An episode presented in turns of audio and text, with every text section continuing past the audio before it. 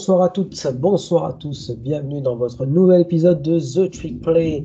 Aujourd'hui, on a un petit comité réduit, hein, mon, petit, mon petit Gus, on est que tous les deux. Salut Gus. Salut Baptiste, salut à tous. Comment vas-tu? Content, je suppose, de ta performance de tes, de tes Fighting Irish ce week-end? Alors ouais, pour le coup, hyper content, un petit peu surpris. Euh, J'essaye aussi de pas m'enflammer parce que euh, j'ai peur euh, de mettre un petit peu trop de, à dire, de signification à cette victoire. Euh, de Notre-Dame, alors que la défense de North Carolina était juste euh, putride, peut-être la pire du pays. J'attends donc avec impatience le match face à BYU dans deux semaines pour voir euh, si euh, les progrès montrés à Chapel Hill sont de réels progrès. C'est une défense qui sera un peu plus en vie, on va dire, que celle des, Times. Bah tiens, on parle, de, on parle des Times, on parle de, de l'ACC, donc je te propose de commencer euh, cette review de la, Week 4, encore une, semaine bien, chargée, par peut-être le match le plus beau de, ce week-end. C'était le, le, déplacement de Clemson à Wake Forest. Alors, on attendait beaucoup de ce match-là parce que c'était un super duel de quarterback entre Sam Hartman et DJ Ugalele. Et le moins qu'on puisse dire, c'est qu'on a été quand même, euh, on a été servi, on va dire. Hein. C'était un très gros match, victoire finale de Clemson 51-45 après deux prolongations. Euh, alors, je sais bah. pas ce que tu en penses, mais d'un côté, j'ai envie de m'enflammer pour Clemson parce que DJ Ugalele est revenu le DJ Ugalele qu'on a connu dans, bah, contre vous de, il, y a, il, y a, deux ans maintenant. Mais de l'autre, euh, je me dis, euh, cette défense, euh, c'est compliqué. quoi. Bah, au final, c'est un match un petit peu paradoxal. Tu vois, on se disait plutôt, bon, bah, Sam Hartman va continuer à nous faire du Sam Hartman, qu'il allait être le quarterback au centre, on va dire, de, de ce match et que Ugalele allait se contenter de de rêver cette attaque et que la défense de Clemson allait euh, shutdown Wake Forest, et ben en fait ça a été euh, aucun de ces deux points.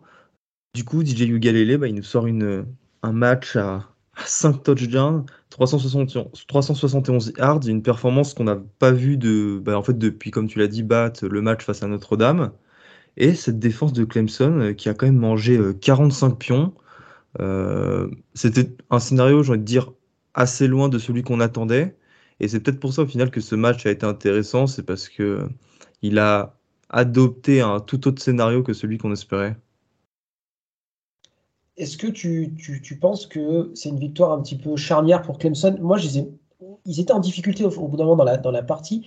Il y a Ngata qui sort une, super réception sur un, un, 3 et je crois que c'était 13 ou 14.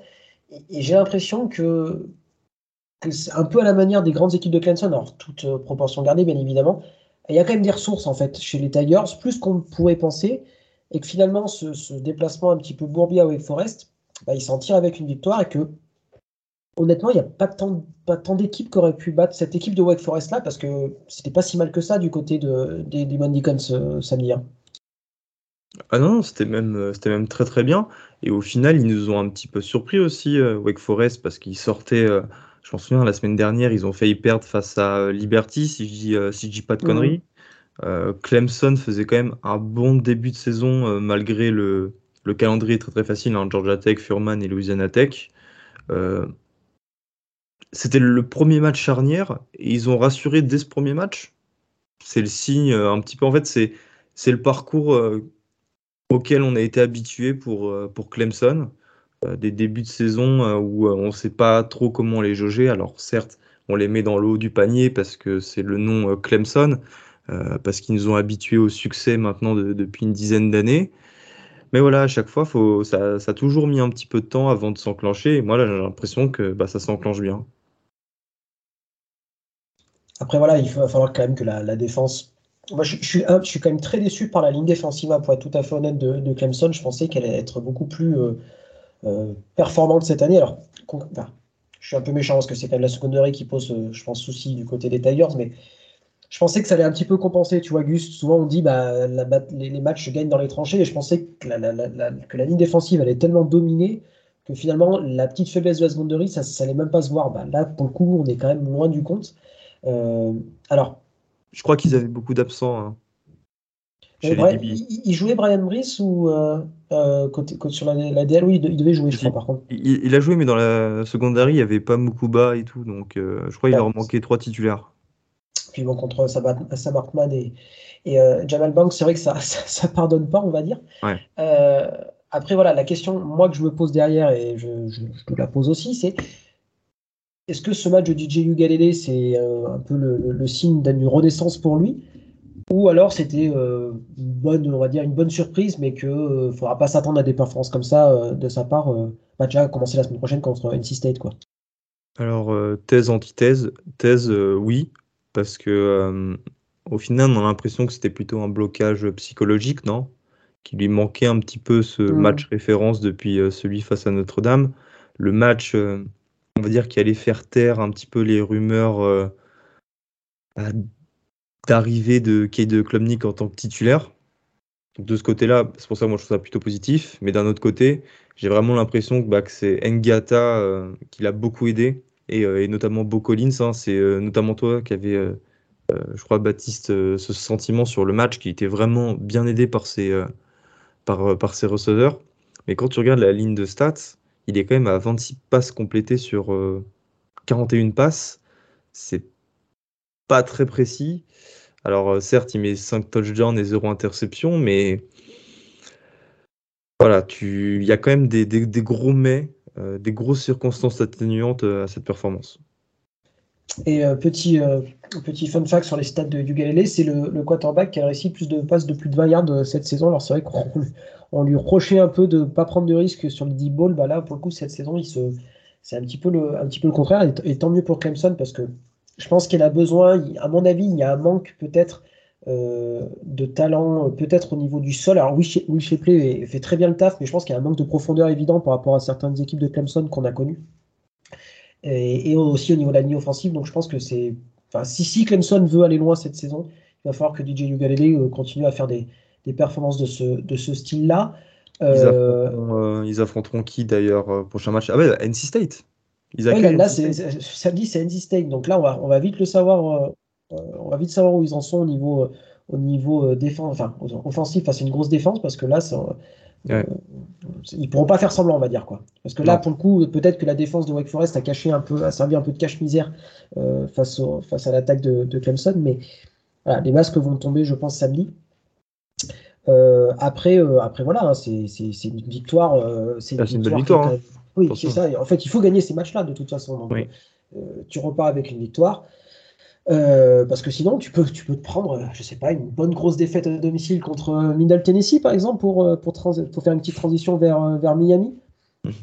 Enfin ça aurait été dans les livres d'histoire que Clemson perde face à Middle Tennessee.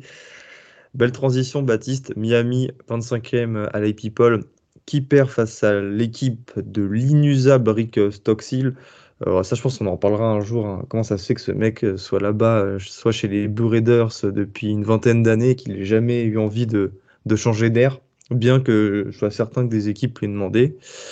Victoire 45 à 31 dans un match alors, que je trouve assez singulier parce que au final, Middle Tennessee a mis tous ses points sur des gros jeux. Ça a commencé avec un pick six, 3 euh, TD à la passe, le premier de 71 yards, le deuxième de 69 yards et le troisième de 98 yards.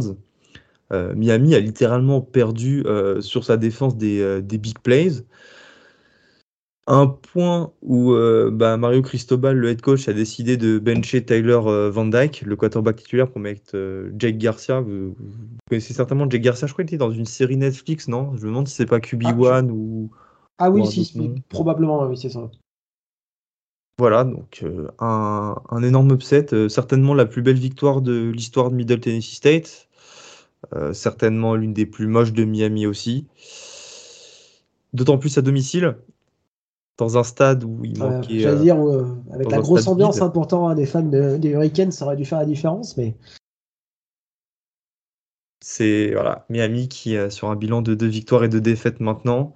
Après celle face à Texas A&M la semaine dernière qui était compréhensible. Hein. C'est pas du tout facile d'aller gagner à, la College Station. Là, j'ai vraiment du mal à, me projeter, tu vois. Je, me dis, mais qu'est-ce qui se passe? Alors, tu... En fait, tu te dis, bah, tu as l'impression que c'est les mêmes problèmes qu'avec Manidias les années précédentes, quoi. Enfin, des genres de grosses, de gros matchs qui passent à côté où il ne devrait pas passer. Quoi. Je veux dire, ce, match-là, même si tu sors d'une défaite un peu rageante contre, contre Texas A&M, peux pas te permettre de prendre 45 pions par Middle Tennessee, quoi. C'est pas possible. Alors, est-ce que c'est un manque de préparation? Est-ce que c'est un manque de motivation? J'en sais rien. Mais ça, prouve qu'il y a encore énormément de travail pour, pour Cristobal du côté de son, de, son amateur et que, et que voilà, les, on va dire que les hypes de, saison se font et se défont très vite, que ce soit pour les équipes ou pour les, ou pour les joueurs. Hein. Euh, Taylor Van Dyke qui, était un des, des, Dark Horse pour le Heisman qui se retrouve bench après, voilà, après, après trois matchs. Euh, y a, en fait, il y a peu de certitude de, ce côté de, cette équipe de Miami. Je ne sais pas ce que tu en penses, toi, Gus. Bah, c'est ça qui est plutôt étonnant parce que hum. moi, je trouvais qu'il y en avait quand même quelques-unes, tu vois. Un bon coaching staff, un quarterback euh, plutôt sûr. Il nous fait une superbe saison l'an dernier. Euh, des bons joueurs à la course, Henri Paris de Lémis.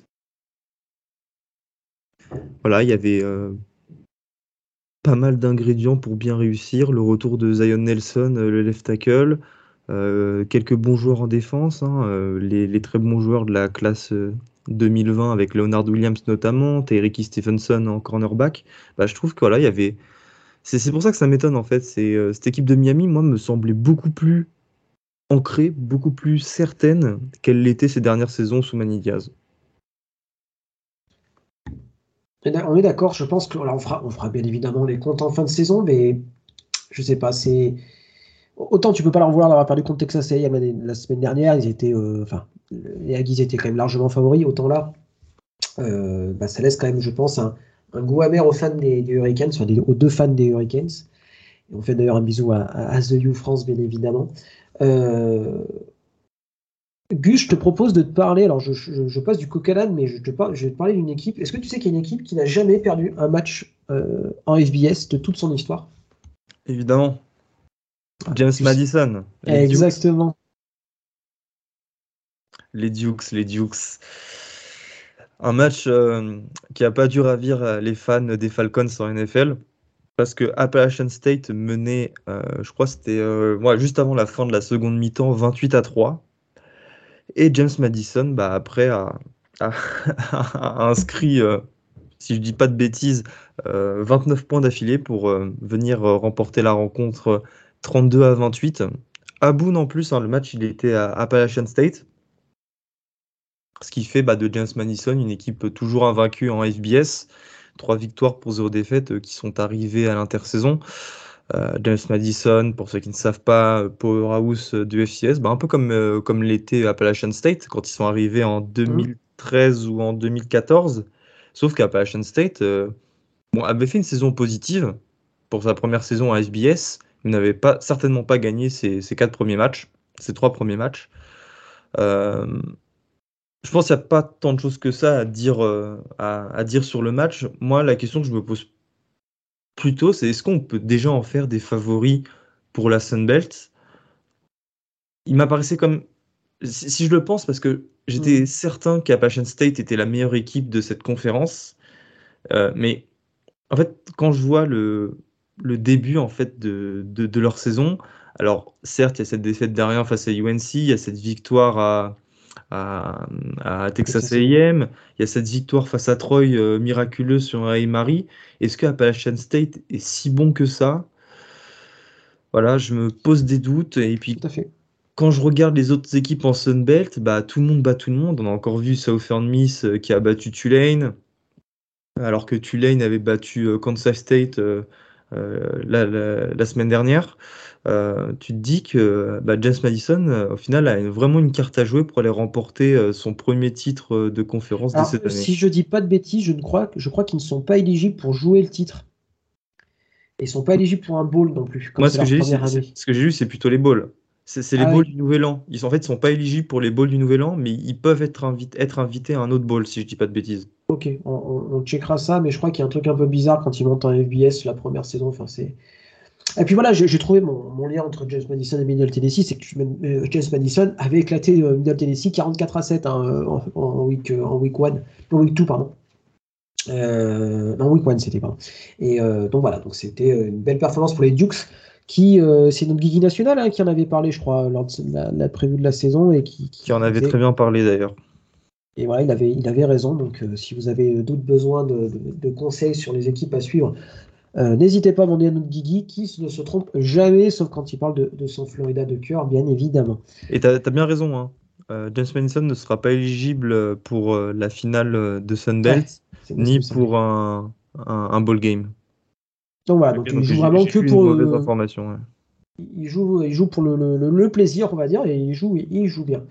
Et bah, puisqu'on parlait de Guigui, bah, très bien, on va parler. On je te propose de te déplacer dans la deuxième meilleure conférence du pays après la Belt.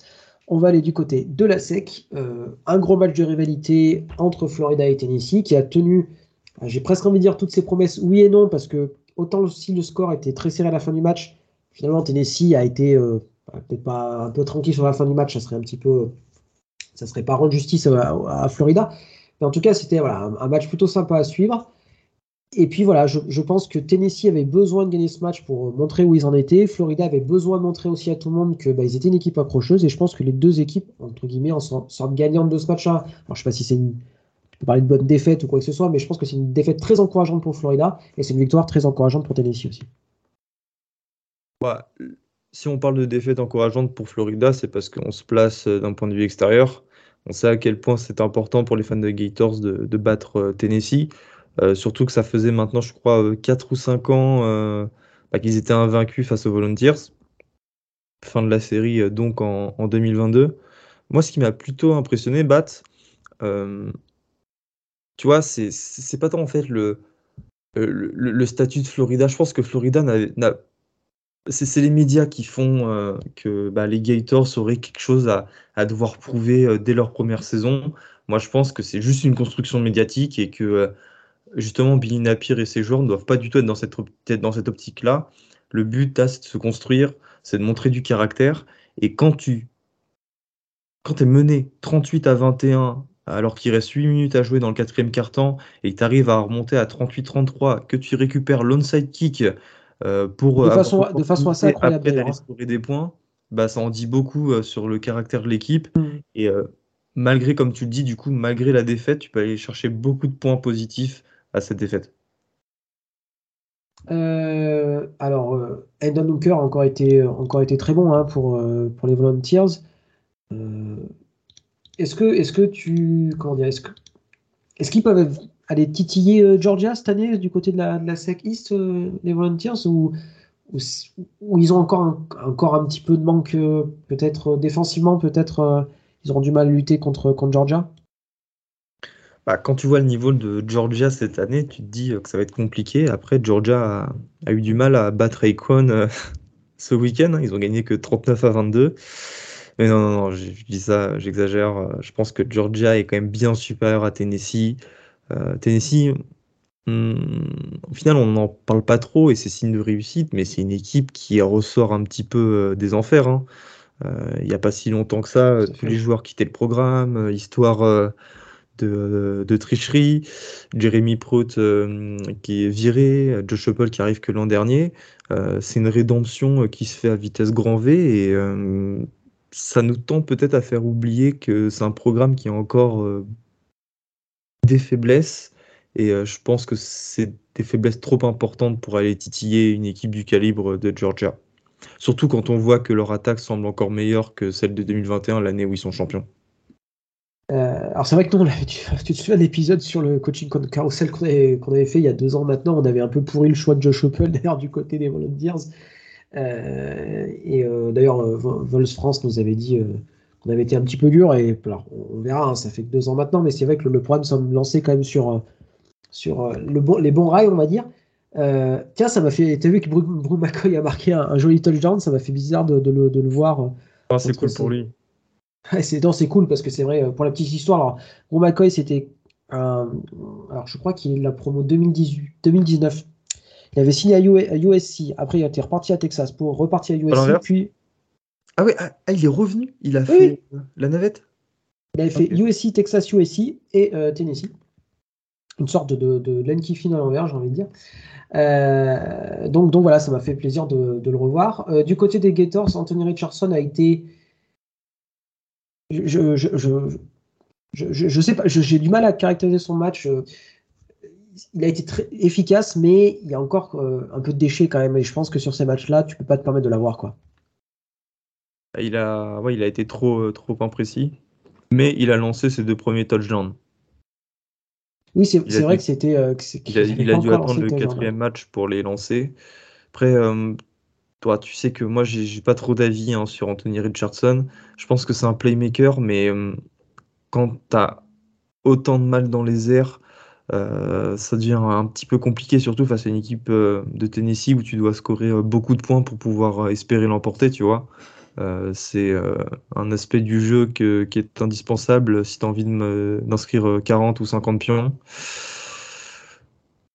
Sachant qu'en plus, là, pour le coup, la, ligne de Tennessee a, très bien contenu le, jeu au sol des, Gators. Trevor Etienne, Trevor, Etienne pardon, notamment a eu, du mal. Enfin, ils sont, je crois, à peine plus de 3 yards par course, les Gators. Donc, de ce côté-là, c'est vrai que Tennessee a fait du bon boulot et que je pense pas qu'ils soient un passeur assez euh, précis pour être. Euh, pour dire, OK, on abandonne complètement le jeu de course. Euh, enfin, la défense en face, dire, OK, laisse tomber, ils vont faire que passer. Et je pense que Florida a pas encore ces qualités-là. Anthony Richardson n'a pas encore ces qualités-là pour, vraiment être une, pure menace pour les défenses adverses. Alors, c'est un peu, comment dire, je suis un peu dur avec lui parce que c'est vrai qu'il nous a montré par moments qu'il pouvait l'être, mais sur l'intégralité d'un match ou sur le durée d'une saison, je pense qu'il n'en est pas encore là. C'est un joueur très excitant, je suis d'accord avec toi, mais pas encore assez euh, mûr et mature, je pense, pour, pour être complètement euh, inarrêtable en fait en attaque. En tout cas, il aura les deux prochains matchs euh, pour se faire un petit peu les mains, Missouri et LSU. et, attends, les, trois prochains, pardon, j'ai oublié Eastern Washington, évidemment, la semaine prochaine. Si le match se joue, puisque puisqu'il y a, y a Tempête, dont j'ai perdu le nom, qui risque d'arriver sur la Floride, donc il risque d'avoir quelques, quelques matchs en moins du côté de, du Sunshine State. Euh, qu'est-ce que je voulais dire? Ah bah tiens, on va parler. Alors, on l'avait pas mis dans le déroulé, mais je te propose de, passer peut-être dans la pire fin de match de la saison, ou peut-être même de l'histoire du college football. On va parler de Missouri qui s'est déplacé du côté de Auburn. Un match un peu comment dire, à la vie à la mort pour, euh, pour Brian Arcine. Hein, on savait, il y avait des rumeurs qui circulaient comme quoi si euh, euh, Auburn perdait, il allait être viré. Il a gagné. Alors, il n'a pas perdu, on va dire. Hein. Il a le, il a le marabout de, de Paul Pogba, je pense, avec lui. C'était absolument incroyable. Alors, ça a été un peu un, drame en deux actes, j'ai envie de dire. alors, parce que là, on se, on, se souvient, la dernière image forcément de, qui nous vient en tête, c'est le, c'est ce, fumble absolument euh, calamiteux à l'entrée de la end zone euh, qui fait un touchback qui fait que victoire de, de, en prolongation. Mais il y a juste avant, il y a aussi quand même Mizu qui loupe un field goal facilement euh, rentrable juste avant la prolongation. les Tigers sont tirés, les Tigers 2, Mizu sont très clairement tirés une balle dans le pied ce match-là. Et on avait deux, deux, équipes qui sont complètement moribondes. ce match il était nul quoi. Et tu te dis, est-ce que Auburn n'aurait pas mieux, pour eux et pour le long terme, est-ce que Auburn n'aurait pas mieux perdre ce match? Parce que Brian Arsene, c'est fini pour lui du côté des Tigers. Quoi. Non, mais en fait, c'est ça, tu vois, on s'en fout. Euh, au final, la défaite, c'est juste euh, euh, le chiffre qui passe de, de, 2 à 3 sur, sur le bilan. Au final, quand tu vois le contenu, tu te dis que c'est pas possible de, de continuer comme ça. Surtout que je pense qu'en fait la conjoncture en ce moment en collège football favoriserait un, dis-moi ce que tu en penses, un, licenciement, euh, on va dire euh, bientôt de. Brian Arsene, parce qu'il y a d'autres postes qui sont euh, ouverts, Georgia Tech et Arizona State, qui sont des programmes avec du, beaucoup de potentiel, ce qui pourrait faire bouger des head coachs avec beaucoup de talent, qui viennent d'un niveau aller un petit peu en dessous. Je pense par exemple à des mecs en, dans le groupe of five comme Jamie Shadwell ou même Dion Sanders euh, en, avec Jackson State en FCS. Est-ce que justement ce serait pas le moment de euh, bah, ce serait pas le moment de, saisir cette opportunité pour, pour aller chercher un coach bah, Sachant, on, en avait discuté là sur l'épisode de Nebraska, avec, en plus avec cette 90% des, lycéens qui signent en début décembre, tu es obligé d'avoir un coach très rapidement là, sinon tu as, as, une classe de recrutement qui est, foutue par terre. Euh, donc effectivement. Euh, donc Brian Arsene, voilà, on sait que c'est, il, est, il est très clairement sur la sellette depuis maintenant euh, très longtemps. alors, En intersaison, pour ceux qui n'ont pas trop suivi, il y a eu des fausses, enfin, des rumeurs qui ont circulé sur lui, mais on s'est rendu compte après que c'était des boosters qui, euh, faisaient circuler des fausses rumeurs sur lui pour qu'il se fasse virer. Donc ça, c'était quand même pas très cool de la part des, boosters de board. Mais là, pour le coup, tu peux être protégé par ce que tu veux. Au bout d'un moment, euh, tu gagnes pas sur le terrain, bah, tu te fais virer. quoi. Donc là, il a la victoire, mais... Surtout face à cette équipe de Missouri, hein, qui, est catastrophique depuis le début de saison. Qui est catastrophique. Et euh, pareil, il a Quits attention à lui quand même parce que il recrute très bien. Mais au bout d'un moment, il faut gagner quoi. Et Mizou, euh, alors j'ai pas, j'ai pas le calendrier sous les yeux, ils ont la chance de jouer en sekis, ce qui fait qu'ils se taperont Vanderbilt. Je peux te dire, Georgia, Florida, Vanderbilt, South Carolina, Kentucky, Tennessee et New Mexico State pour terminer l'année. Ils, prennent qui de, l'Ouest euh Pardon? Ils prennent qui de l'Ouest, Missouri? Bah, ils, prennent, euh, ils prennent que Arkansas de l'Ouest. Ok. Et Auburn, du coup. ah oui, et Auburn, évidemment. C'était les deux matchs. Ah oui, parce qu'en en sec, euh, c'est 8 matchs de conférence. C'est 8 matchs de conférence, tu joues les 6, c'est ça. 6 plus 2. Donc euh, tu joues pas grand monde de, ton, de l'autre division. Euh, voilà, voilà. On reste du côté de la SEC pour ce qui était le match de la semaine dans la conférence du Sud. C'était Texas A&M et Arkansas qui, se, s'affrontaient à Jerry World à Arlington au Texas, euh, comme ils le font maintenant de manière, euh, de manière régulière toutes les années depuis euh, que Texas A&M a rejoint la SEC. Pendant un moment, je me suis dit, bah, Arkansas va remporter très facilement ce match et Jimbo Fisher va commencer à, suer parce que son, son, son, site va être très très chaud. Et finalement, il y a eu une action qui a tout changé, on est d'accord. Oui, je pense que si cette action n'arrive, ne se passe pas comme. si, si Arkansas prend des points sur ce drive-là, Texas A&M ne remporte pas le match. Je sais pas ce que tu en penses. Bah, on pense au même, euh, au même, au même field goal. Tout à fait. Euh, non, je, pense au scoop and score de 98 Ah oui, au scoop and score, ah bah, évidemment. Euh, je ne sais pas d'ailleurs quand, quand est-ce qu'a eu lieu ce, ce play, je ne me souviens plus très bien, mais voilà, Arkansas est à aller 2 ou 3 yards de, de, de, de l'embut, et là tu as KJ Jefferson qui se prend pour euh, Cam Newton à sauter par-dessus, euh, Cam Newton et Superman à sauter par-dessus sa ligne offensive. Le défenseur de Texas A&M tape dans le ballon et le récupère, fait 50 yards, se fait attraper par un défenseur, enfin par un défenseur, par un joueur des Razorbacks. Il refait la passe à un, autre de ses coéquipiers qui lui va inscrire le touchdown. Euh, du coup 98 yards plus loin. Euh, c'est l'action qui a fait, euh, dans un premier temps, euh, changer dire, le cours du match parce que Arkansas a vite mené 14 à 0. Le problème dans tout ça, c'est que Arkansas, à 1 minute 30 de la fin, a eu l'occasion de remporter le match avec un field goal de 42 yards, mais ce field goal n'est pas passé. Je vais dire même pire, il s'est le ballon s'est écrasé sur le haut du poteau. Alors moi, c'est une chose que j'avais jamais vue par le passé, et c'est déjà arrivé deux fois cette saison. Tout je crois que c'était euh, un match de, Wyoming. contre Tulsa, ouais. où en fait le ballon touche euh, le haut du poteau. Euh, c'est même pas à la verticale, c'est le haut du poteau à l'horizontale. Donc le ballon, il, rebondit littéralement sur le poteau, quoi. La, trajectoire, trajectoire descendante, une image assez folle. Bah, ce qui prive les Razorbacks de ces trois points qui, euh, qui les auraient permis de, passer à 24-23. Euh, euh, Texas A&M, ah, cette victoire doit faire du bien quand même hein, pour les Aggies parce que je mm. pense que à 2-2, t'es quand même pas. Ça aurait été compliqué d'entrevoir une fin de saison, comment dire, avec les ambitions que tu avais en début de saison, on va dire. Euh, là, du coup, tu es toujours invaincu en, dans, les, dans la SEC. Et puis, c'est une deuxième victoire face à une équipe classée. Hein. Miami était 13e de l'AP Poll euh, la semaine dernière et Arkansas 10e. Là. En plus, donc, tu, ton, ton, ton, ton CV euh, voilà, gagne une victoire de prestige. Tu bats un, rival de ta, de ta division.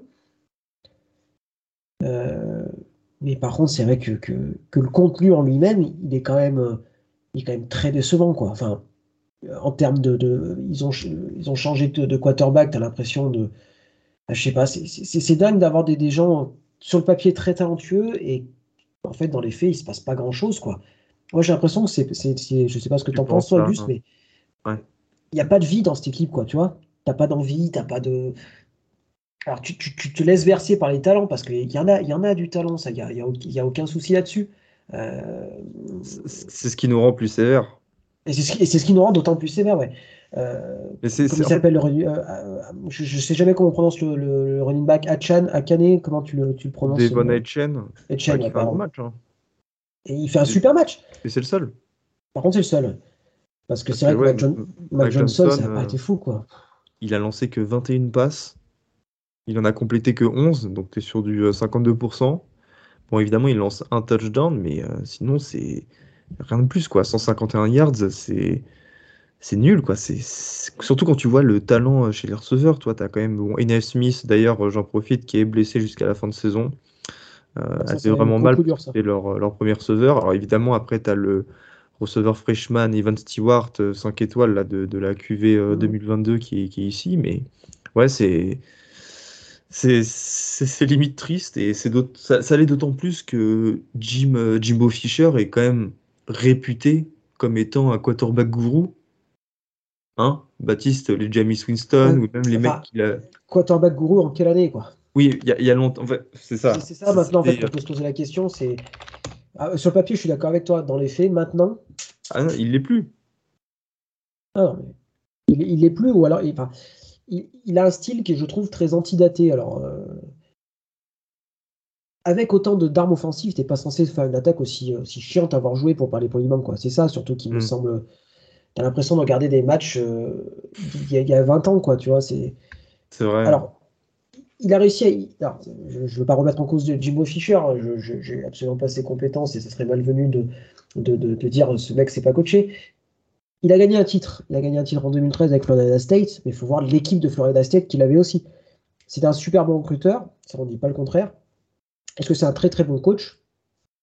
Tu vois, c'est presque pas la même chose, quoi mais je pense qu'il est quand même sauvé par le talent qu'il a sur, euh, sur le mm. terrain qui euh, le sauve les niches 9 fois sur 10 en fait quand, euh, quand il, il, il, est surtout sauvé par l'abruti de l'université qui lui a donné un contrat garanti. Hein.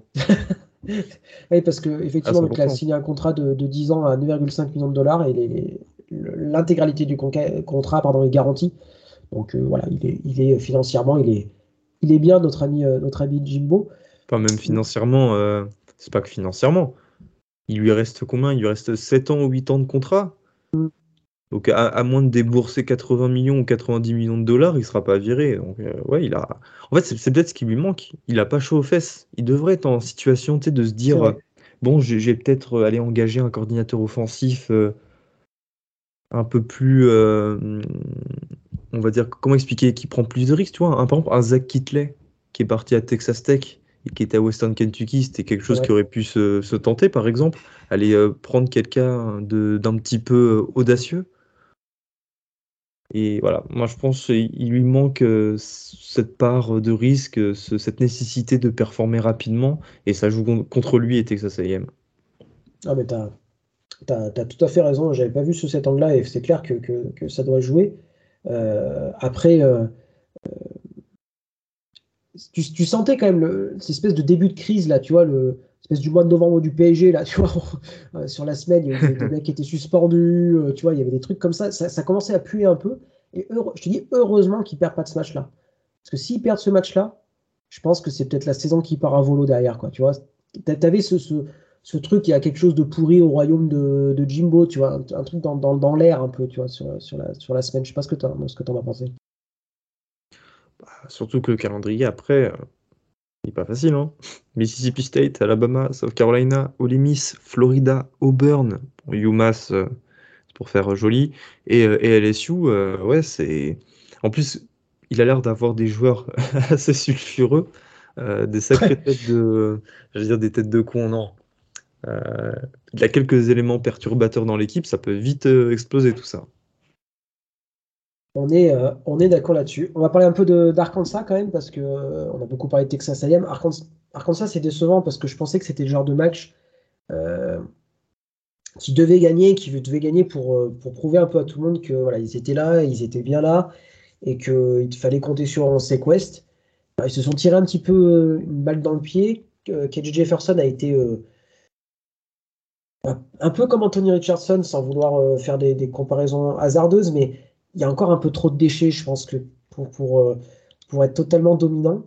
alors, il a été il a une vraie alternance entre le jeu de course et, la passe qui fait que bah, c'est toujours chiant à défendre. Il finit à plus de 100 yards à la course avec un TD. Il court un petit peu trop. Hein. Mais presque un peu trop, ouais. Bah, euh, après. Euh, en fait, on, en parlait au début. Euh, c'est, je pense que c'était une connerie d'appeler ce jeu là à 3-4 yards de la ligne, à le faire ah sauter au-dessus, au-dessus de, de, de, ce line pour aller inscrire le touchdown. parce que, en fait, tout de suite après, euh, Texas A&M revient au score, alors qu'il avait la possibilité de, de, mener, euh, s'il inscrivait le, touchdown, 21 à 7. Et 21 à 7, après, c'est plus du tout le même match. Euh, je doute que l'attaque de Texas A&M aurait été capable d'inscrire 14 points pour passer devant. C'est le fait de jeu, en fait, qui mêle, j'ai envie de dire, au final, pour la première fois, un mauvais coaching d'Arkansas, peut-être? Ah oui, c'est clair. je pense qu'on peut le dire, c'est une erreur de coaching, enfin, en tout cas d'appel de jeu qui ne correspond pas à la situation. Tu fais pas ça sur la ligne des 3 yards, quoi. Tu vois. À la rigueur, quand, quand tu es en euh, first and inches ou mm. tu as juste à sauter, je veux bien, mais là, tu es, quand même loin, quoi. On n'en parle pas beaucoup parce que le stade d'Arkansas est souvent euh, pris en exemple par euh, beaucoup d'équipes, par les fans. On dit souvent que bah, ce coaching stand d'Arkansas, c'est l'un des meilleurs du pays. Euh, Sam Pittman, Odom en coordinateur défensif et le coordinateur offensif, j'oublie tout le temps. Bah, c'est l'autre crocon de Kendall Bryce. Ah ouais, ouais Kendall Bryce, c'est le fils ou le frère de C'est le fils, le fils. C'est le fils d'Art Bryce, qui au final a jamais réellement fait d'erreur maintenant depuis un an et demi. Et là, c'est voilà, c'est la première. Après, ça arrive, hein, ils peuvent pas être parfaits, et voilà quoi. Mais je, je, pense que c'est hyper décevant pour eux parce qu'ils avaient, ils avaient tous les arguments et ils, tombaient sur une bête blessée et ils auraient pu lâcher entre guillemets. Et je pense que c'est un peu dommage pour eux euh, pour raconter ça pour cette saison-là. Après, avoir euh, maintenant à eux de rebondir, hein, je, je, fais. J'ai pas trop de soucis parce que je pense qu'ils vont en gagner d'autres des matchs, c'est pas le souci. Mais il y, avait une place, tu vois, à jouer euh, sur un un Sugar Bowl ou un truc comme ça. Tu vois, je pense qu'il y avait une possibilité sur cette saison. Là, ça va être un peu plus, compliqué quand on fera le total, euh, quand on fera le bilan. Bah, ça reste d'être un peu plus, un peu plus dur. Et Arkansas affronte Alabama la semaine prochaine à la maison, hein, à Fayetteville. Donc, euh, ça aurait pu être un match extraordinaire en termes d'enjeu. Mm. Là, du coup, bah, tu vois, ça perd un peu de sa superbe. Alors, on verra ce que ça va donner, mais à Arkansas de, de, se réveiller, enfin de, se relever de ça et se relever vite parce que sinon euh, ça risque d'être complexe sur cette fin de saison. Euh, je te propose de passer au, du côté de la Big 12 euh, avec les, les, meilleurs ennemis de, Texas A&M, Texas, qui se déplaçait du côté de, Texas Tech, du côté de Lubbock, hein, c'est à l'ouest de l'État du Texas. On pensait que tout allait mieux sur, pour les Longhorns et finalement ils sont tombés dans, les dans leur travers. Bah, tu vois, moi, je trouve que c'est une défaite qu'on voyait vraiment arriver. Et eh bah, ben, tu vois, moi, non, je me suis dit, c'est bon. Ils ont ah compris. moi, c'était UTSA qui me faisait très peur. Moi, c'était UTSA. Parce que, parce que voilà, tu la, la, défaite courte contre Alabama avec euh, un peu le, côté, euh, on peut prendre n'importe qui et finalement, boum, tu retournes dans le dur directement. Et là, je me suis dit, à Texas Tech, ils vont pas faire les mêmes erreurs. Et eh ben, rebelote, quoi. Rebelote. Je... C'est triste. C'est triste parce que tu, vois qu'ils arrivent à, se défaire de UTSA alors qu'ils étaient menés à la mi-temps. Tu te dis, euh, ok, ils sont en train d'apprendre. Ils, ils ne retombent pas dans les travers de ces dix dernières années. Euh, certes, il y a une défaite euh, compliquée face à, face à, face à Alabama euh, mais c'est une défaite qui leur a servi de leçon et qui, au final, les a rassurés sur leur niveau de jeu et sur ce dont ils étaient capables de faire. Mais face à Texas Tech, il y a eu trop d'erreurs. Et euh, au final, ils ont le, play, en fait, le fumble de Bijan Robinson était à l'image de cette équipe de Texas. Tu... On en parlait avant, on disait que Texas était peut-être tu sais, dans, une spirale un petit peu infernale euh, dans laquelle tu, au final, tu n'arrives jamais euh, à, sortir. que tous les ans, en fait, c'est la même chanson, c'est toujours les mêmes problèmes, et que malgré les bonnes recrues, malgré les nouveaux coachs, malgré les espérances placées en eux, malgré les beaux discours, la pub, les fans qui sont enthousiastes, bah, il y a toujours ces problèmes-là. Et ce match a encore prouvé que Texas était une équipe paradoxalement inexpérimenté, bien que ce soit Sarkisian le coach, euh, bien qu'il y ait Bijan Robinson euh, qui, a maintenant trois saisons dans les pattes. Euh, c'est lui qui fait le fumble à la fin. oui, parce qu'on ne vous a pas dit, mais ils ont perdu en prolongation Texas. Et en fait, sur le premier jeu de la prolongation, Bijan Robinson fait un fumble sur le, premier jeu, hein, littéralement, ce qui permet ensuite à Texas Tech de, passer le field goal de la victoire pour remporter le match 37 à 34. Moi, ça me rassure pas. Je, tu vois, là, je suis, j'en viens presque à penser que Texas peut perdre deux, trois euh, matchs euh, avec le calendrier qui arrive en Big 12. Surtout que la Big 12 est en train de nous montrer que elle est très très homogène et que toutes les équipes peuvent se battre à niveau égal avec, euh, avec Texas. Je suis vraiment pas rassuré.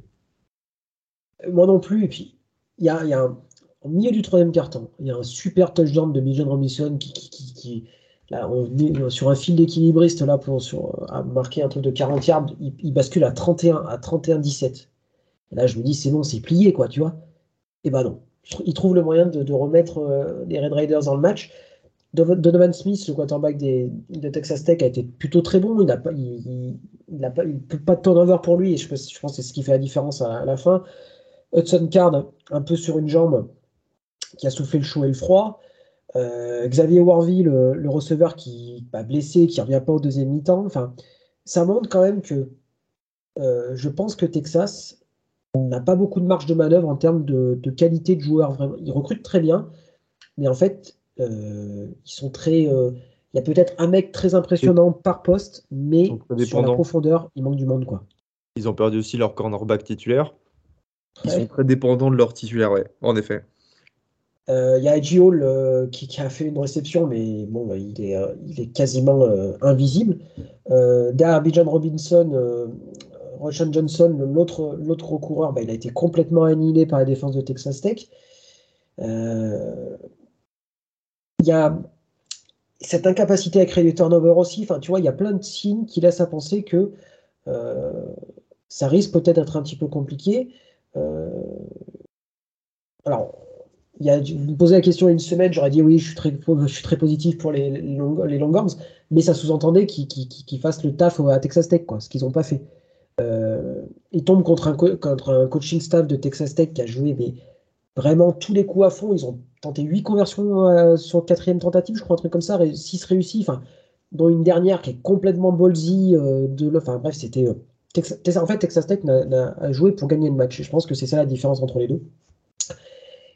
Super, hein, Texas Tech, là, ce qu'ils sont en train de construire. Ah oui, c'est vraiment très, très, très, très joli. Ils sont à 3. Euh, hein. Ils ont battu la semaine. Excusez-moi. Ils ont battu la semaine dernière euh, Houston. Et maintenant Texas, c'est deux très belles équipes. Ah non, c'était il y a deux semaines. La semaine dernière, ils ont perdu face à NC State. C'est deux belles NC équipes. State, de pas beaucoup, beaucoup, ouais. Et puis voilà, ils ont un super. Euh, John mm. Maguire, un ancien head coach de, de lycée. Donc avec, voilà, c'est Attention à, attention à Texas Tech pour le futur et attention à Texas pour, euh, pour ce week-end parce que bah, il y, a, un match contre West Virginia, West Virginia qui vient de fesser euh, euh, Virginia Tech. Après, il y a le Red River Showdown.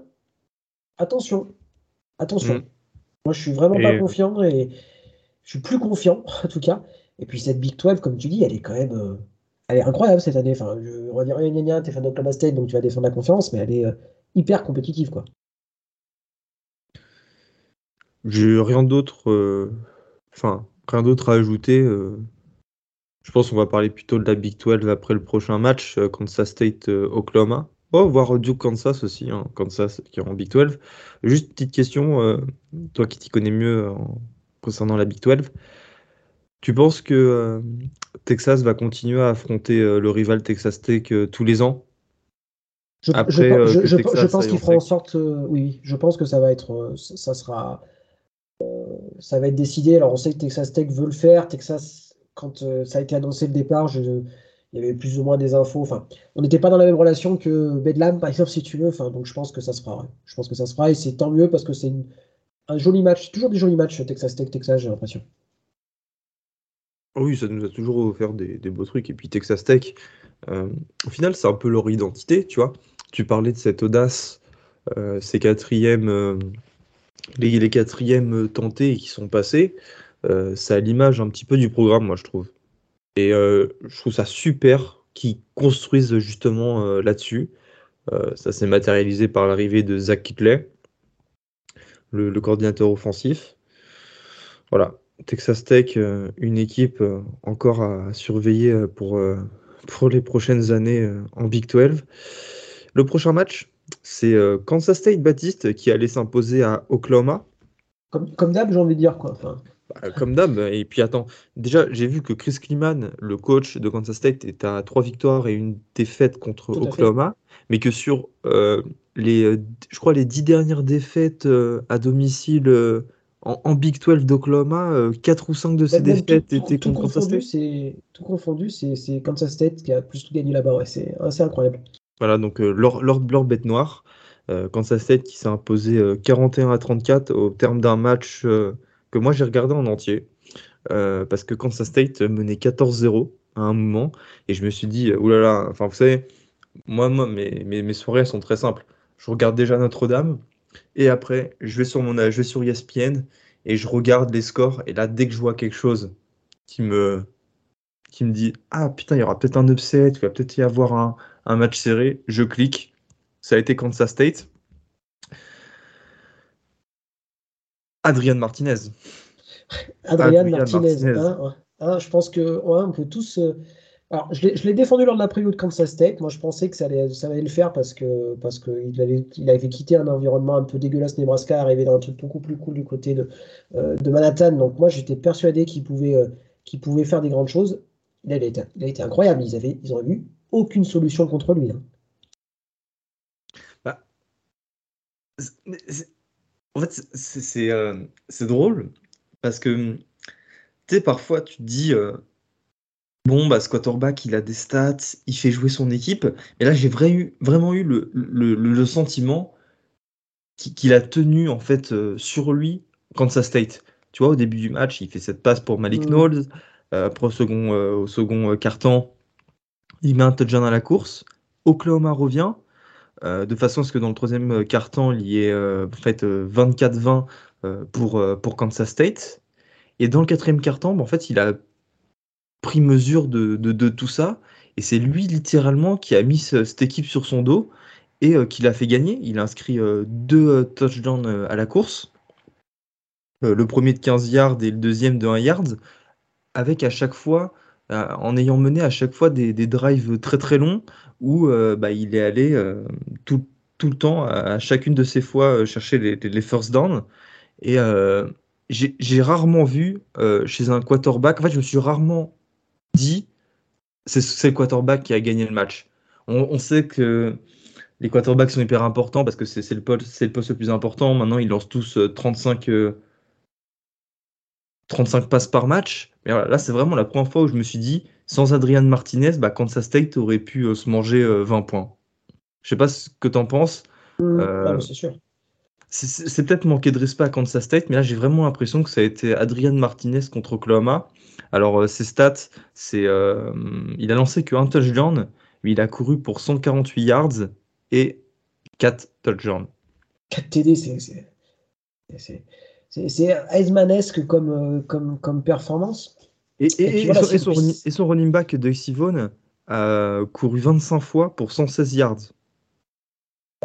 Je, pense que Oklahoma n'était pas prêt pour. En tout cas, n'a pas réussi à contrer cette, espèce de monstre de tête au sol et il a rien forcé au niveau de la passe. Et puis, puis voilà, quoi. C'est la défense d'Oklahoma avait été plutôt bonne jusqu'à présent, on en avait déjà parlé. Euh, et là, par contre, c'est vrai que est-ce que tomber sur un, sur voilà, un dual threat quarterback et sur euh, en tout cas un jeu où tu ne sais jamais sur quel pied danser, est-ce que ça va passer, est-ce que ça va courir, est-ce que ça va pas être ça la grosse faiblesse des Sooners cette saison on peut se poser la question, sachant que offensivement, euh, ça reste que quoi? Dylan Gabriel fait plutôt un bon match en plus hein, pour, euh, pour les Sooners. Hein, donc, euh, voilà, est-ce que c'est pas le same old Oklahoma finalement avec une défense qui, est moins bonne que ce qu'on peut espérer en début de saison et qui va tirer un petit peu tout l'ensemble vers le bas quoi?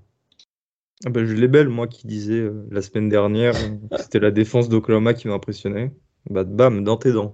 Bah, jusqu'à présent, il faut rendre à, César ce qui appartient à César. jusqu'à présent, ils avaient été bons quand même. il, faut, il faut quand même être réaliste sur ce qu'on mm. dit.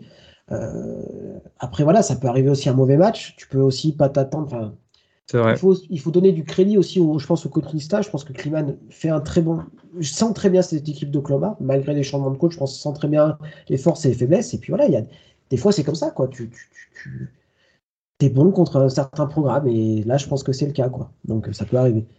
Quand je pense que tout le monde avait descendu contre sa State quand il l'avait engagé pour remplacer Snyder. Tu vois, je, je pense que s'il y a bien un truc au coaching carousel ne trompe jamais, c'est quand tu, quand tu embauches quelqu'un qui a gagné des titres, peu importe lequel niveau c'est, je pense que tu as affaire à un mec qui sait gagner des titres. Et c'est important en fait, c'est ça dont tu as besoin au final. Ah, les, deux derniers exemples sont euh, bon, Lance Leopold, euh, c'est peut-être, euh, on s'avance peut-être vite, mais ouais, Lance Leopold en troisième division, Kliman avec North Dakota State, c'est ouais, c'est vrai, c'est vrai. alors, est-ce que j'ai une question un petit peu, un petit peu provocatrice. Est-ce que c'est pas la fin de la, lune de miel pour Brent Venables sous les Sooners? Du coup, est-ce que c'est un brusque? On va dire que c'est la fin de la, la fin de la, lune de miel ou plutôt un, petit pet sur la route de cette saison quoi Non, un petit pet sur la route. Un petit pet sur la route. Je veux bien que elle fasse mal sur le papier parce que Kansas State a perdu la semaine, la semaine dernière face à Tulane l'équipe euh, de Sunbelt, qui a elle-même perdu cette semaine face à Southern Miss. Quelques, quelle conférence de taré. Mais euh, non, non, il y a trop de trucs qui marchent bien dans cette équipe d'Oklahoma, tu vois. Euh, les trois premiers matchs, ça a été trois, trois, grosses victoires avec à chaque fois des, grosses défenses, une attaque prometteuse avec Eric Gray, Theo Wies, Marvin Mims, Dion Gabriel qui nous sort à chaque fois des, des belles rencontres. Alors certes, c'était que UTEP, Kent State et Nebraska. Mais euh, Oklahoma, c'est un programme qui, va bien, qui recrute bien. Là, j'ai vu, ils ont encore des Crystal Balls pour un 5 étoiles. Le public est au rendez-vous. Tous les matchs euh, sont, euh, sont, à guichet fermé. c'est pas, on n'est pas dans, cette situation où tu te dis, bon, tu sais, comme, comme ça pourrait être le cas, par exemple, avec Marcus Freeman en début d'année. bon, proportion gardée, ou avec, euh, ou avec euh, par exemple, quel autre coach qui, a, qui, a, perdu très tôt avec Mao Cristobal, personne ne doute de Brent Venables en fait. Tu dis que c'est une défaite qui devait forcément arriver cette saison. Euh, Oklahoma a perdu trop de joueurs sur le portail des transferts, a perdu trop de recrues, a perdu tous ses coachs. Il fallait perdre un moment. Et quand tu perds comme ça face à un Adrian Martinez qui a été excellent, bah, tu peux pas tant lui reprocher de choses que ça ils, vont pas tomber sur un mec comme Ariane Martinez tous les week-ends, on est, d'accord. Non, mais ça, ça, fait partie du chemin. Et le problème des supporters, c'est si tu refuses que ton coach de première année euh, perde des matchs sous prétexte euh, bah, que, que tu es un blue blood, que tu es Oklahoma, bah, tu te mets un doigt dans l'œil. Et euh, c'est ce genre de défaite qui vont le construire. Parce que Brent Venables, hein, on le rappelle, mais je crois qu'il n'a aucune expérience en tant que head coach. Il a toujours été assistant au cours de sa carrière. Euh, c'est euh, sur cette première saison où il va se faire un petit peu, où il va se faire les dents. Et je préfère que ça arrive en 2022 plutôt qu'en 2023-2024 quand Oklahoma sera dans la sainte conférence, la SEC. Eh oui, effectivement. Alors en tout cas, il y en a un, il y a un programme qui est chaud pour prendre le, flambeau d'Oklahoma en tant que, porte-étendard de la, de la Big 12. C'est bien évidemment les Jayhawks de Kansas qui sont à 4-0. Malheureusement, toujours pas ranké à People pour des raisons que j'ignore. Euh, victoire domicile contre Duke. Euh, alors, c'était pas. Alors, on va quand même être euh, un petit peu honnête, c'était quand même pas flamboyant, flamboyant. C'est une belle victoire quand même, mais c'est. C'était un, petit peu besogneux, on va dire, même si Jadon Daniel, c'est encore, encore incroyable. J'ai hâte de voir ce que ça va donner, Jadon Daniels, d'ailleurs, contre OU, ça risque d'être assez sympa. Et, donc, et Kansas 4-0, euh, quoi. Donc, euh, de toute façon, qu'est-ce que tu veux rajouter plus, quoi? Ah, qu'est-ce que je peux rajouter? Bah, Que c'est la première fois euh, que Kansas démarre à, à 2-0 en Big 12 depuis 14 ans. Euh, je suis pas très fort en maths, mais 14 ans, ça doit être 2008. Une année après, après la fameuse saison 2007. Non, en fait, c'est encore un match similaire au précédent. Grosse attaque, mais défense qui a du mal, ce qui est totalement prévisible. L'erreur, une fois de plus, ça serait de mettre Kansas dans la peau d'un d'un favori ou d'une équipe qui a des choses à prouver. Non, Kansas n'a rien à prouver. chaque victoire, chaque prestation est un bonus en quelque sorte. Euh, là, je suppose qu'ils ont déjà battu euh, le nombre de victoires qui était annoncé par euh, les bookmakers. C'était 2,5. C'était 2,5. Donc voilà, tout ce qu'ils font maintenant, c'est du bonus. Et on ne peut pas leur reprocher de ne pas mettre 20 points à Duke, tu vois. Surtout que Duke fait un très très bon début de saison. Hein. Duke, ils ont battu Temple, Northwestern et une équipe en FCS, je crois que c'était une ABC, ou je me demande si c'est pas NC 8080 la semaine dernière. Comme ça, je, je ne sais Le, spread était, de, une victoire de 7 points. Ils gagnent avec 8 euh, points. Euh, au final, bah, ils ont respecté euh, la, feuille de route. Et, moi, je trouve que c'est très bien comme ça. On peut pas trop leur en demander. Sinon, pour revenir à Jalen Daniels, bah, 23 passes, 19 complétés, ce qui fait 82%, 324 yards et 4 touchdowns. 83 yards à la course et un touchdown. C'est des stats de Iceman Contender, tout simplement. On est, euh, on est d'accord là-dessus. Tu, tu, tu, mènes la darling du collège football. Mmh. Tu fais que des matchs à 4 touchdowns à 100 yards à la course. Pour moi, tu es dans la discussion. Parce que tu es, le visage. Aussi. Es le visage d'un programme qui est mort depuis 10 ans et euh, qui petit à petit est en train de renaître, que, que, tout le monde semble aimer maintenant. Il est en train, ce joueur, de, avec Lance Leopold, évidemment, de faire revenir les fans à, à Lawrence. Le stade était euh, sold out, je crois pour la première fois aussi depuis euh, très très longtemps. Mhm. Euh, ça va être encore le cas pour les prochaines rencontres. voilà, c'est déjà une saison réussie pour Kansas et moi le message que je veux, que je veux faire passer, c'est ne pas en demander trop aux Jayhawks. Tu as, raison hein, parce que il n'y a que 4 matchs qui sont joués. Ils vont jouer à Iowa State à Ames ce week-end. Ça va être un déplacement qui sera pas simple. donc voilà, chaque chose en son temps. Euh, après, voilà, James Daniels, il est assez incroyable. 19 sur 23 la passe, seulement 4 passes loupées. Enfin, c'est. C'est quand même très très très très très impressionnant. Euh, j'étais sur euh, sa fiche 247 sports tout à l'heure. Et attends, il faut que je te dise ça. Il est, il est de, la, de la classe 2020. Et c'était le, écoutez bien, le 49e dual fouet quarterback, donc grosso modo le 90e quarterback du pays, le 2305e meilleur joueur du pays. Et dans cette fameuse classe, c'est pour ceux qui suivent la NBA, tu avais Jalen Suggs. Tu sais, Jalen Suggs euh, qui allait à Gonzaga et qui joue maintenant au Magic et qui était le 15e meilleur dual fouet euh, quarterback. Je ne souviens même pas qu'il était, euh, qu'il était aussi classé en. Ouais, si, si, à Minnesota, je crois qu'il était dans le Minnesota, donc dans son lycée à Minneapolis. il, était, il était très très bon. Il a hésité très longuement avant de choisir le basket. Bon, il a bien fait parce que là, il a signé un contrat monstrueux en NBA. Mais euh, c'est cool. Lance Leopold développe ses joueurs. Tout à fait. Raison de plus pour rejoindre Kansas.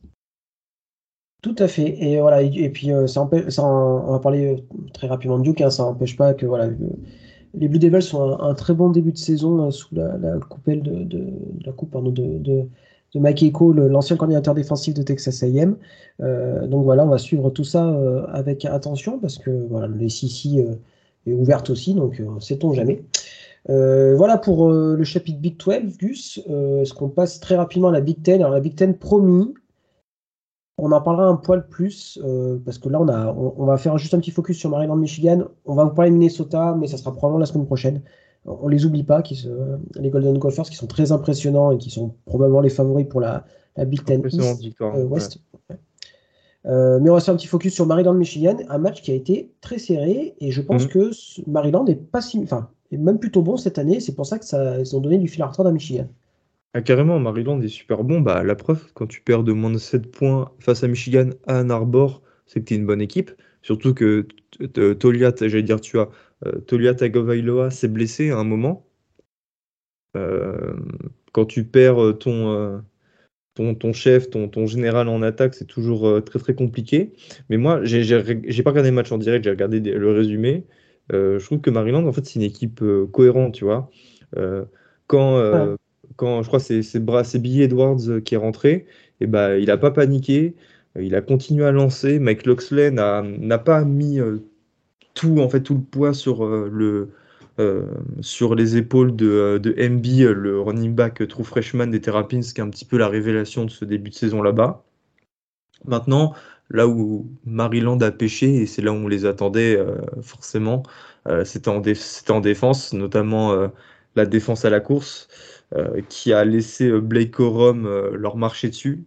En 30 portées, c'est 243 yards et 2 touchdowns. la meilleure performance, je dirais, pour un running back ce, ce week-end. Alors, si dans un premier temps, ta question, c'était de me demander... Bah, en fait, tu, voulais savoir si Maryland au final était une bonne équipe. Oui, je pense que Maryland est une bonne équipe, mais que Michigan, euh, bah voilà, qu'on attendait un petit peu plus d'eux, non? Parce que au final, les trois premiers matchs, bon, certes, ils ont mis 50, euh, 60 points à chaque fois, mais parce que c'était trois rencontres ridicules, quoi. Yukon, Colorado State et euh, c'était qui le troisième? C'était Hawaii. Hawaii, tout à fait ça leur permettait pas de, se jauger. Et euh, là, bah, dès que tu as un petit peu d'adversité, tu as, un peu plus de mal. Voilà, je... Je, suis vraiment pressé de voir ce qu'ils vont faire face à une meilleure équipe euh, Michigan. Alors, la semaine prochaine, ils affrontent euh, Iowa, une très très bonne défense. on va voir ce que ça donne parce que c'est pas impossible qu'ils aient du mal. J'annonce le upset alerte pour, pour Michigan du côté d'Iowa City. Euh, je suis assez d'accord avec toi, c'est-à-dire que en plus, il, mène directement 7-0 avec une couille de la part, je ne sais pas qui était le, kick returner du côté de Maryland, mais qui, prend la balle sur le casque et la balle est récupérée directement par Michigan qui marque un TD en, en 5 secondes puisqu'ils récupèrent la balle et ils ont directement la possession en first and goal. Et là, tu te dis, oh, ça, va être, ça va être la boucherie, quoi. Et finalement, bah, non, Maryland reste toujours dans le match. Euh, sachant qu'effectivement Tago, Tago Vailoa s'est blessé, qui sort pas non plus un match extraordinaire et beaucoup moins bon que son début de saison. Et malgré ça, bah, Michigan n'a pas eu vraiment de. On n'a pas eu ce sentiment de puissance qu'il pouvait dégager par exemple l'année dernière, tu vois, au même moment de l'année.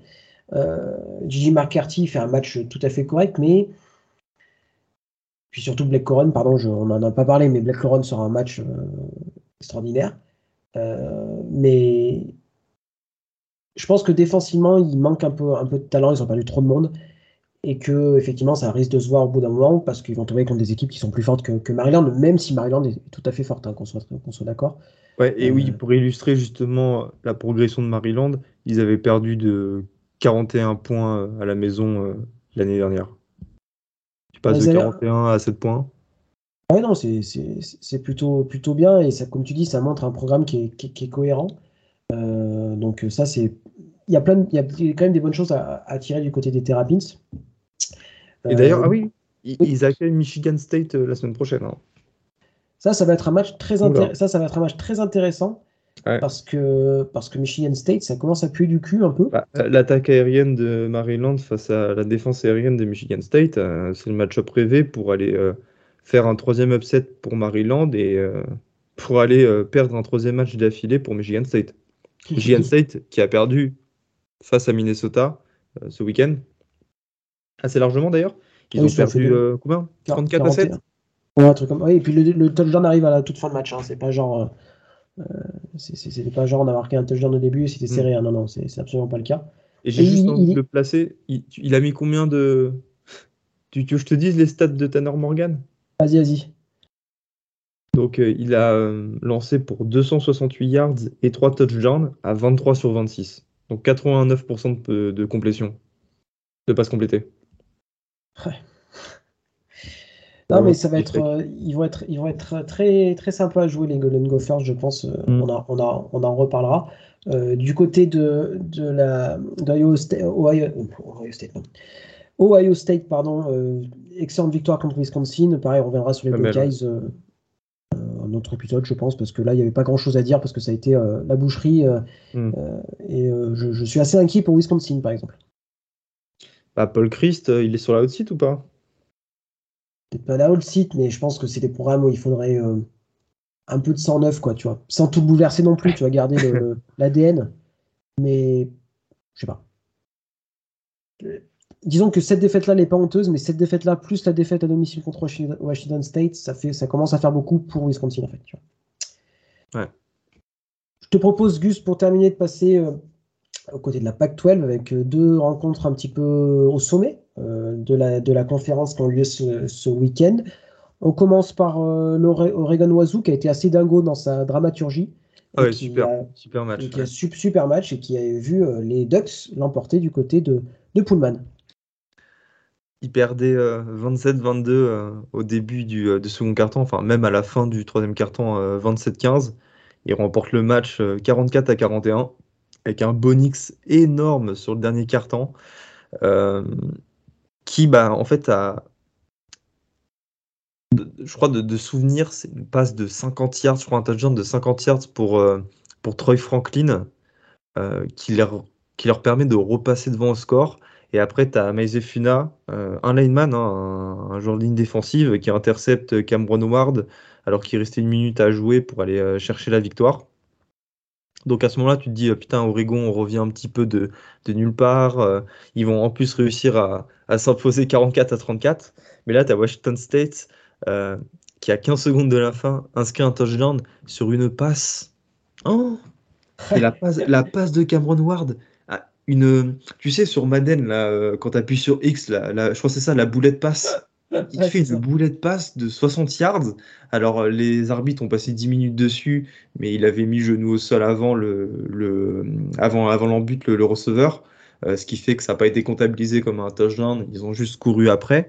Mais on n'est pas passé loin aussi là d'une fin de match de, de malade. non, non, bravo Oregon. Euh, on savait que ça allait être un match un petit peu piège. Je ne sais pas ce que vous aviez dit dans le 1-2-6 euh, bat. Enfin, non, ce qu'ils avaient dit dans le 1-2-6, dans le 1-2-6, toi, tu y, tu étais pas. Mais ça ressemblait grandement à un déplacement piège. On sait que c'est difficile d'aller gagner là-bas à Pullman, surtout après le début de saison euh, des Cougars, hein, qui ont battu Idaho, Wisconsin et Colorado State. c'est parti sur ces bases-là pendant un moment, mais voilà, Oregon a fait preuve de beaucoup de maturité. C'est peut-être en fait ce qui, ce qui leur a manqué sur le début de saison, bah, Bonix, il nous sort une saison, euh, il nous sort un match à 428 yards et 3 touchdowns. Au final, c'est un bon choix, ce mec, je trouve. Tu vois? Ouais, bien sûr. Certes, il, et au final, je, pense on, on a trop, là aussi, c'est une histoire de jugement. On, a trop pensé Bonix en termes de, de potentiel, on va dire NFL. On, s'est trop dit, euh, tiens, c'est un c'est un joueur impressionnant. On, voit quand il joue un, potentiel, un, on, voit un meilleur joueur en fait. On, entrevoit un meilleur joueur quand on regarde Bonix. Là, il nous a montré qu'en fait, il pouvait arrêter de faire ses conneries et qu'il pouvait te faire gagner un match. Ce qui n'était pas le, cas avant avec Auburn en fait. Tu vois, tu voyais qu'il était capable de te faire des actions à la Johnny Manziel, qu'il pouvait te lancer un ballon à 60 yards, bah, comme Cameron Ward l'a fait. Là, je trouve il a été impressionnant de, lucidité et de maîtrise. Euh, c'est peut-être le coaching d'Oregon qui l'aide, mais moi j'ai trouvé ça très, j'ai trouvé ça très rassurant pour, euh, pour les Ducks. Ah, et puis tu dis après la performance en week one où ils sont nuls, tu, tu vois, c'est le genre de truc qui te, qui détruit un joueur. Et puis finalement non, il revient bien. Alors j'ai, j'ai été, euh, je me souviens, j'ai tweeté ça alors Bonix c'est un joueur moyen de college football. Je, me souviens très bien de ce tweet et je ne je, je vais pas le retirer, je, je l'assume totalement. Mais c'est vrai que quand on enlève tout ce que le live, tu vois, le truc, il peut être Heisman, il peut mener machin truc. Non, ça reste un joueur qui a l'expérience et qui, mis dans les bonnes conditions, bah, va performer. Je pense que ces, ces, ces, ces performances-là, elles, actent quand même qu'un mec qui a du talent, pas forcément euh, le meilleur quarterback du pays, je dis pas le contraire. Mais voilà, quelqu'un qui sait gagner des matchs, il en a gagné quand même quelques-uns au Burn dans un contexte complexe. Là, il arrive au Oregon, dans un contexte un peu plus apaisé, un peu à Adrien Martinez, j'ai envie de dire, et donc forcément, ça va gagner les matchs. Quoi. Ça montre que c'était la bonne décision de le prendre. Mhm, c'est vrai. Pour cette année de transition euh, d'Oregon. Et je pense qu'il va faire du bien, il va faire du bien au programme. Alors je, je dois avouer que j'ai pas le, le depth chart des, des, des, Ducks dans la tête, mais je pense que pareil, dans un rôle de mentor pour euh, les, jeunes quarterbacks derrière lui, ça peut être intéressant aussi. Enfin, je, tout, tout le monde y gagne en fait, je pense, au final. Euh, et, puis voilà, le, bon début de saison en week one d'Oregon le prouve. Euh, je pense que ça, va être, ça fera partie des, des équipes euh, vraiment pénibles dans cette Pac-12. une Pac-12 qui est quand même très compétitive. Moi, je trouve, en tout cas, sur le haut de la conférence, qui est très compétitive. Il y a qui de classé? Oregon. Eh ben, il y a Oregon, USC, Washington et Utah. Donc ça fait quand même quatre équipes. Mm. Euh, c'est quand même plutôt très intéressant. Washington a été très bon jusqu'à jusqu'à présent. Ils ont battu euh, Stanford là. Et puis, tu peux rajouter Wazoo et Oregon State, par exemple, en équipe qui sont plus, quand même plutôt bonnes. Même euh, UCLA, dans une certaine mesure, qui est aussi invaincu. C'est vrai qu'on n'en a pas trop parlé de UCLA pour l'instant. Ils ont battu Colorado ce week-end et là, ils tac, tac, tac, ce week-end, je regarde vite fait, ils jouent contre qui? UCLA, ils sont peut-être en bye week. Non, ils jouent contre euh, non, ils sont en bye week, je ne les vois pas, donc je crois qu'ils sont en bye week. Mais euh, voilà, il y a au moins six bonnes équipes dans la Pac-12, ce qui, mm. déjà en soi, est extraordinaire par rapport à ce qu'on a connu les années précédentes. Et ça vient au bon moment. Hein. Et ça vient, ça vient au bon moment. Je pense que pour certains programmes, ça vient au bon moment. C'est l'année où ils renégocient les droits télé. C'est l'année où euh, la Pac-12 a, besoin en fait de, bien se vendre déjà pour garder ses équipes. Bon, USC, USC vont, vont partir. Mais euh, ouais, c'était l'année où il fallait performer. Euh, et donc j'ai mentionné, euh, j'ai mentionné Wazoo et j'ai mentionné Oregon State qui a été hyper chiant à jouer pour USC, USC qu'on n'a mm. pas retrouvé, on a, qui a été aussi bizarre que ça puisse paraître, pas bon en attaque et plutôt bon en défense. là pareil, ça s'est joué sur les derniers instants quoi. Quatre interceptions USC. Ouais, c'était pas beau hein, USC. Hein. Bah, final, je je suis à deux doigts de dire que c'est Oregon, State qui a perdu le match, quoi. Aussi qui, remporte la partie 17 à 14. Avec un Caleb Williams euh, qui nous sort son premier mauvais match euh, de la saison. lui qui a lancé 36 euh, passes et qui en a complété que 16 pour un touchdown. bon, après, il marque le touchdown de la victoire une minute de la fin, encore lancé à Jordan Addison, qui se défait d'ailleurs très bien du défenseur. Mais on est dans une dans ce genre de match où euh, l'équipe classée survit. Il dit, ça aux États-Unis, USC euh, euh, survives, et ça a été exactement le cas lors de cette nuit-là. USC a frôlé l'upset. Mais USC est à 4-0 et je pense que c'est ça l'essentiel aussi. Oui. tu peux pas toujours dominer, je pense que quand t'es pas, quand t'es pas, es talentueux, mais pas bien plus talentueux qu'Oregon State, qui est très très bien coaché. Jonathan Smith, euh, voilà, on en a parlé, euh, le coach d'Oregon State fait un excellent boulot. C'était le Beaver Stadium, il est, euh, il est toujours, toujours aussi chaud. Avec une nouvelle tribune. Tout à fait. je crois qu'ils n'ont pas totalement terminé encore le, les travaux. Il leur reste encore quelques travaux, effectivement. Mais voilà, c'était match bourbier par excellence. En plus, un match où tout le monde s'en foutait parce que c'est sur le pacto Victoire, tu à 3h du matin, donc personne n'en regardait. Donc, typiquement, le match en général où une grosse équipe de Pac-12 perd. Quoi. Et finalement, voilà, ils ont été, euh, ils ont été euh, pas bons, mais ils ont gagné, c'est ça le principal. Et parce que pareil, tu perds à Oregon State, je dis pas que toute ta saison est foutue, mais t'as plus les mêmes ambitions quoi à la sortie, et c'est important pour USC. Pareil, c'est des victoires qui, qui, dans la construction du programme, etc. Pour euh, même, même, pour Caleb Williams, je pense que c'est de temps en temps c'est c'est aussi formateur pour un quarterback de faire des matchs sans parce que bah, parce que tu en auras forcément dans ta carrière et d'apprendre de ces matchs-là. Et heureusement pour lui, il a Jordan Addison qui est euh, probablement le meilleur receveur du college football. Donc euh, voilà, il y, a du talent du côté du aussi. Et, en défense, ça c'est rassurant pour la défense également. Oui, d'être capable d'arrêter. Euh, alors, ok, Oregon State, c'est pas, c'est pas la meilleure attaque du pays, mais d'être capable de. Même 4 interceptions, bah attends. Oui, c'est vrai que je, mais, suis pas. Mais zéro sac, hein, la D-line qui a un problème à USC là, sur le début d'année.